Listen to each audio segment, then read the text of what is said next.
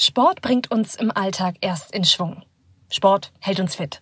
Das versprechen uns Ärzte, Fitnessstudios, Personal Trainer auf Instagram. Extremsport auf der anderen Seite kann unseren Körper auch an seine Grenzen bringen. Leistungssportlerinnen sterben früher. Zu diesem Schluss kommt die Studie Jung stirbt, wen die Götter lieben.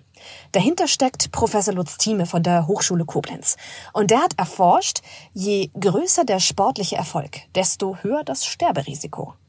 Wie groß die Belastung im Leistungssport ist, dazu hat die Wissenschaft bis jetzt kaum geforscht. Mit Lutz Thieme habe ich über seine neue Studie gesprochen. Ich bin Valerie Nowak und ihr hört Neutron, den Wissenspodcast von M945. Seit der Veröffentlichung einer Studie Digitales Modell der Lunge. Dadurch kann der Auskühlungsprozess der Leiche Milliliter pro Kilogramm idealisiertes Körpergewicht. auf Fantastika. Ziel der Wissenschaftlerinnen und Wissenschaftler ist es, Neutron. Neues aus der Forschung. Professor Lutz Thieme, Sie haben ja eine der wenigen Studien vorgelegt, wie Leistungssport Überlebenswahrscheinlichkeiten beeinflusst.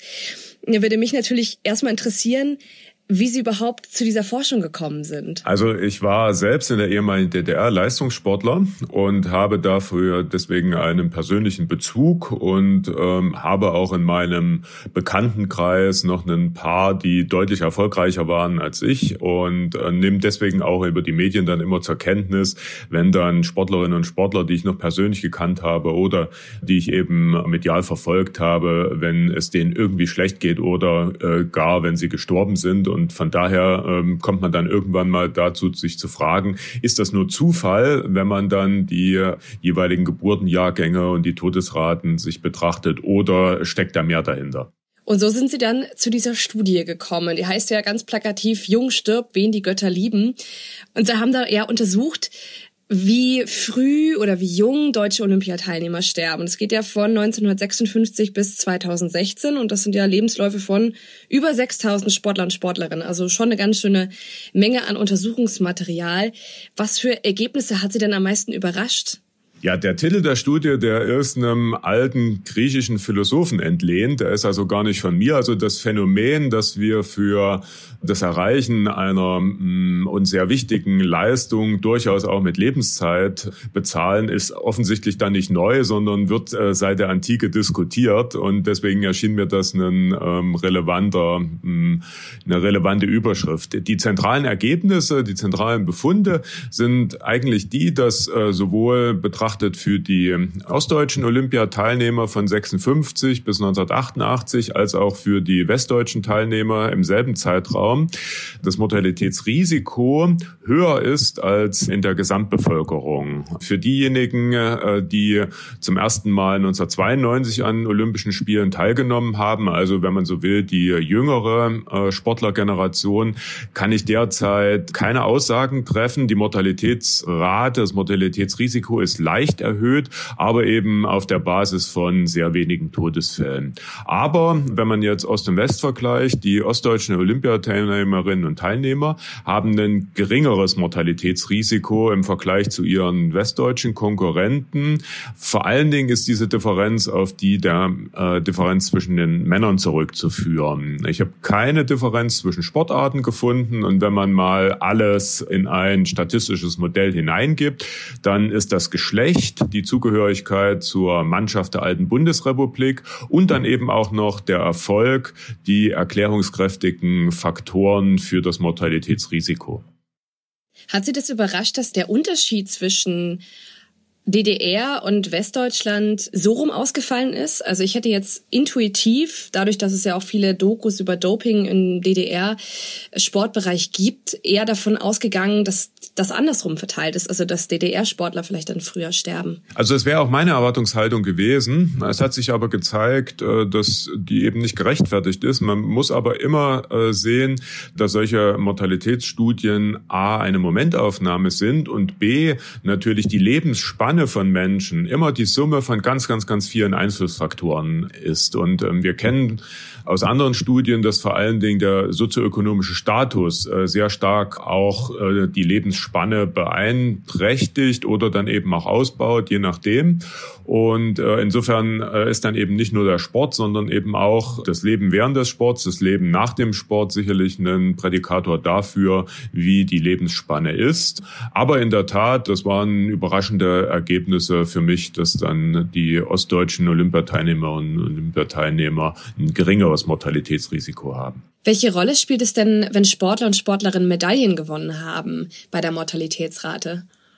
Also äh, auch das ist etwas, was auch internationaler Forschungsstand nicht unbedingt zu erwarten war. Man kann dann im Wesentlichen sagen, dass wir ein fast lineares Risiko haben, je weniger erfolgreich Olympiateilnehmer sind, also das Verpassen des Olympiasiegs, das Verpassen der Silbermedaille, der Bronzemedaille oder dann eben auch überhaupt keiner Medaille, dann sinkt pro Stufe das Mortalitätsrisiko auf 93 Prozent. Also die jeweilige höhere Stufe hat dann 100 Prozent und die jeweilige niedere Stufe äh, 93 Prozent. Und das bedeutet eben, je weniger erfolgreich man bei den Olympischen Spielen teilgenommen hat, desto niedrigeres Mortalitätsrisiko äh, hat man dann auch. Also kann ich mich vielleicht fast über eine Silbermedaille mehr freuen als über die Goldmedaille, weil das vielleicht zum Schluss führt, dass ich länger lebe. Ja, das ist äh, statistisch. Naja, das ist subjektiv. Also ähm, Sie gehen ja davon aus, dass dass die Lebensspanne das höchst äh, beglückende Ereignis ist. Also lange Leben auch denn tatsächlich das, was jeder von uns individuell in seiner Zielpräferenz ganz oben hat. Es gibt andere Studien, sogenannte Goldman-Studie, da wären Leistungssportler gefragt, wie viel Lebenszeit sie denn dafür opfern würden, wenn sie denn ihren großen Traum Olympiasieg äh, oder was auch immer der jeweilige sportliche Traum ist, beinhalten. Und da wird deutlich, dass Menschen eben Lebenszeit einsetzen wollen, um ihren großen Traum zu erreichen. Das betrifft ja nicht nur Sportler, das betrifft ja auch andere, also Künstler oder vielleicht auch Wissenschaftler oder auch Politiker. Und äh, insofern kann man eben nicht davon ausgehen, dass ein langes Leben auch wirklich das ist, was jeder individuell für sich als Präferenz hat. Aber kann man wirklich so plakativ auch sagen, dass Leistungssport auf diesem Niveau das Leben verkürzt? Oder ist das so eine Sache mit, es hat, ist halt ein Einflussfaktor und da hängt noch mehr dran? Ja, da hängen ja ganz, ganz viele Einflussfaktoren dran und das ähm, muss man immer wieder deutlich machen, es ist immer nur eine Momentaufnahme. Also zum Glück haben wir ja auch ganz, ganz viele Leistungssportlerinnen und Leistungssportler auch aus den unmittelbar nach dem Zweiten Weltkrieg stehenden Olympischen Spielen, die heute noch äh, leben. Und es kann ja jetzt durchaus sein, dass die jetzig lebenden Sportler auch den Durchschnitt der Bevölkerung deutlich überleben werden dann würde man wiederum im Nachhinein sagen müssen, dass es eben kein geringes Mortalitätsrisiko gab.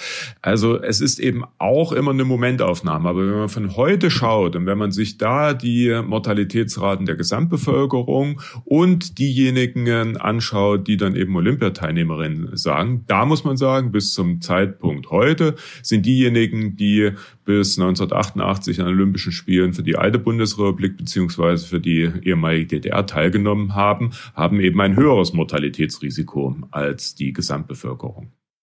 Wie ist denn das mit Doping? Spielt das dann eine Rolle? Also kann man da Fälle nachweisen und wo man dann sagt, okay, das verkürzt dann auch tatsächlich das Leben? Also das ist eine der großen Schwächen meiner Studie, dass ich eben nichts über Ursache-Wirkungsverhältnisse sagen kann. Also ich kann Ihnen nicht sagen, woran das liegt. Es sind, glaube ich, drei maßgebliche Faktoren, die man in nachfolgenden Studien mal genauer betrachten müsste und auf die ich eben aufgrund der verfügbaren Daten aktuell äh, kein, nicht zurückgreifen kann und keine Aussagen machen kann. Das erste ist dann tatsächlich zunehmende körperliche Belastung.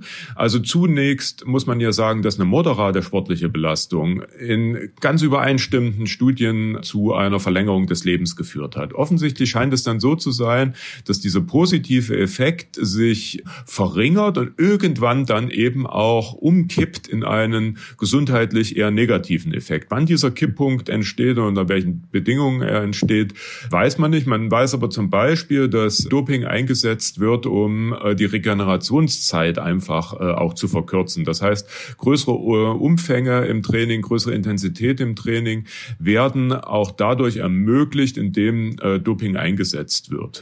Vermutung zwei ist ähm, der sozioökonomische Status, also Bildungsabschluss, Karrieremöglichkeiten, Verdienstmöglichkeiten. Und äh, da muss man einfach konstatieren, dass jemand, der sehr, sehr, sehr lange dann auch in seine leistungssportliche Karriere investiert hat, durchaus auch seine Bildungs- und Berufskarrieren hinten angestellt hat und dass die mindestens dann eben im Lebenslauf verzögert sind. Und ähm, ob dann tatsächlich noch ein sozioökonomischer Status erreicht werden kann, ist fraglich. Wir haben dann immer wieder dann die Sportlerinnen und Sportler vielleicht im Kopf, die äh, dann irgendwie als Testimonials oder in der Werbung oder äh, wo auch immer nochmal aufschlagen. Das ist aber die Minderheit. Das ist die Minderheit derer, die Deutschland dann eben zu den Olympischen Spielen schickt. Und eine dritte Vermutung würde ich noch äußern.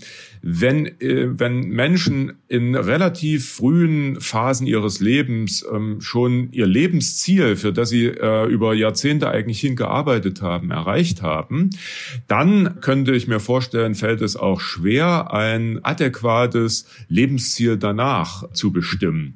Und man wacht ja als Olympiasieger auf und weiß, dass man so eine herausragende Position, wie man sie im Sport hat, wahrscheinlich in der zweiten Phase während seines Berufs in der Familie und so weiter nicht erreicht. Das heißt, man, man mutiert von einer herausragenden Persönlichkeit hin zu einem durchschnittlichen Polizisten, Arzt, Krankenschwester, was auch immer, wo man dann sein Leben weiter gestaltet. Und das könnte ich mir vorstellen, hat natürlich auch psychologisch große Herausforderungen, die möglicherweise nicht alle so meistern, wie man sie meistern sollte.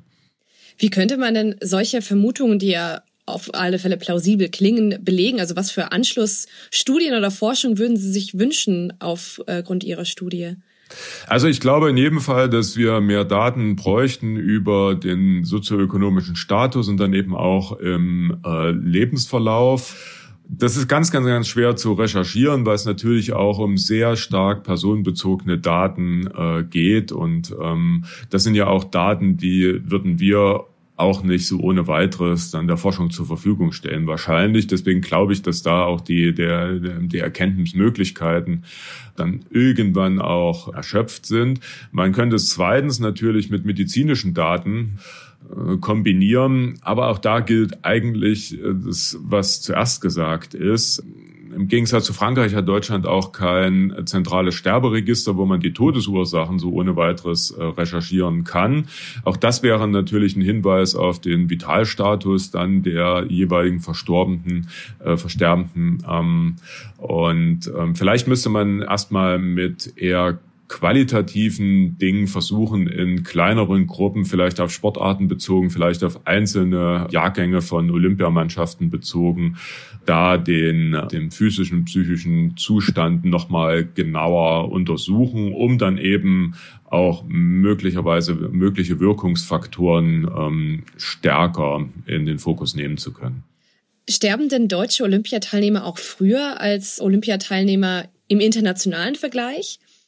Na, das ist schwierig zu beurteilen, weil die internationale Studienlage durchaus unterschiedliche Resultate hervorbringt und weil die Methoden nicht immer übereinstimmen. Ich habe jetzt beispielsweise eine japanische Studie gelesen, die ähnlich angelegt ist. Die kommt zu dem Schluss, dass japanische Olympiateilnehmer von 1952 bis 2016 länger leben als der Durchschnitt. Allerdings sind da auch einige mh, hm, Fragezeichen, die man aus der Studie nicht so richtig entnehmen kann. Und die Autoren schreiben auch selber, dass möglicherweise die Recherche der Todesfälle auch nicht zu einer vollständigen Aufklärung geführt hat. Also man hat immer Unsicherheiten in allen Studien drinne und man hat zudem dann eben auch noch das Problem, über die unterschiedlichen Methoden hinweg solche Ergebnisse zu vergleichen.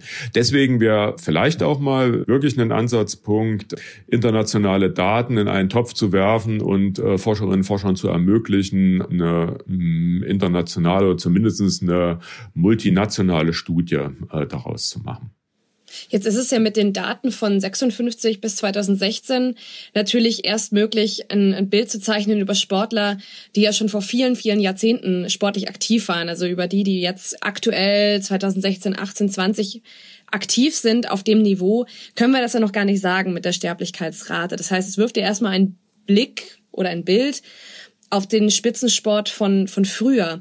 Aber wie haben denn Verbände darauf und Spitzensportler darauf reagiert, auf diese Ergebnisse? War das für die überraschend? Ja, also direkt muss ich sagen, habe ich, also ich habe ein paar Anfragen dann tatsächlich auch aus dem äh, Bereich des organisierten Sports, wie die Studienergebnisse zu interpretieren sind. Ähm, habe auch ein paar Anfragen aus dem Bereich der Wissenschaft, wo äh, noch Hinweise kommen, welche möglichen Erklärungsfaktoren denn äh, noch zusätzlich ins Gewicht fallen ich versuche das dann auch immer so ein bisschen zu vergleichen mit, äh, wenn man Spitzensportler hört, äh, dann sind die natürlich sehr stark auch auf ihren Körper orientiert und auch auf die Signale ihres Körpers. Und ich habe jetzt in jüngster Zeit ähm, zwei Interviews beispielsweise gehört, wo darauf verwiesen wird, dass die Corona-Krise auch ein, eine Chance sein könnte, Verletzungen auszukurieren und den vom Leistungssport ermüdeten Körper wieder auf Vordermann, das sind jetzt meine Worte, äh, zu bringen. Und da sieht man schon, dass ja die körperliche äh, Beanspruchung im Leistungssport auch äh, durch die Sportler wahrgenommen wird, äh, was ja natürlich auch man als Zuschauer gar nicht anders erwartet. Und ich glaube, eine Sensibilität dafür zu entwickeln, ähm, was wir auch als Gesellschaft von den Leistungssportlerinnen und Leistungssportlern an Einsatz erwarten und sie dann natürlich auch dafür vor Dingen schützen, die, äh, wo sie sich möglicherweise gefährden oder wo wir vielleicht auch durch öffentlichen Druck oder so sie äh, gefährden. Dafür eine höhere Sensibilität sollten wir schon entwickeln. Jetzt habe ich in der Studie auch noch was ganz Interessantes gelesen. Je knapper der Sieg verpasst ist, desto höher ist die Mortalitätsrate. Das fand ich ganz interessant.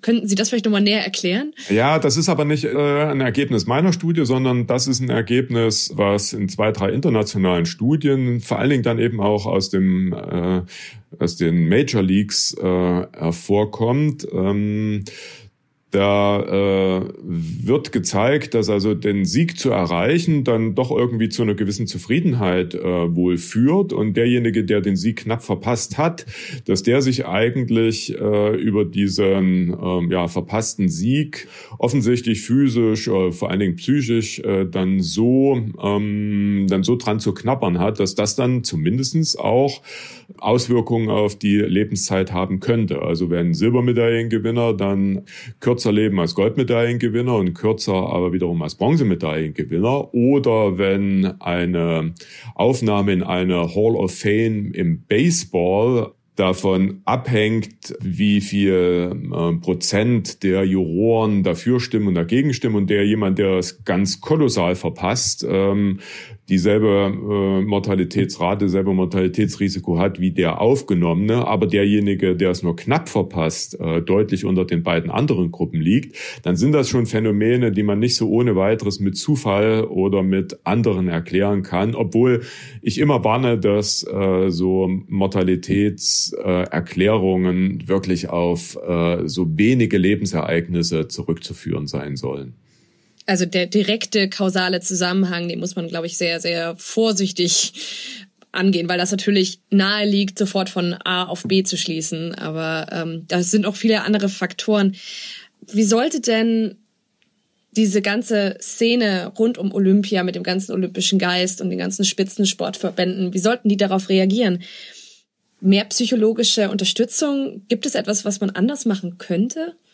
Ach, ich halte mich äh, als Wissenschaftler immer ziemlich zurück mit äh, dem, was sein soll, weil wir können als Wissenschaftler ja sagen, äh, wir können Phänomene beschreiben, wir können, wenn es gut läuft, auch Ursache-Wirkungsbeziehungen äh, gegebenenfalls äh, kennzeichnen, aber daraus die äh, richtigen Schlüsse zu, zu, äh, zu ziehen und vor allen Dingen dann eben auch in komplexen Situationen die richtigen Schlüsse zu ziehen, da mh, mm, tun wir uns dann äh, ähm, ziemlich schwer. Ich würde aber zumindest so weit gehen und äh, würde sagen, äh, dass wir, dass die Verantwortung der äh, Verbände nicht mit dem Ende der Sportlerkarriere aufhört. Das trifft übrigens auch für die Gesamtgesellschaft zu, die dann eben die Sportlerinnen und Sportler in Nationalmannschaftstrikots äh, steckt. Äh, wir freuen uns, wenn die Nationalhymne äh, für die Sportler gespielt werden und äh, finden auch Identifikation äh, in diesen Sportlerinnen und Sportlern.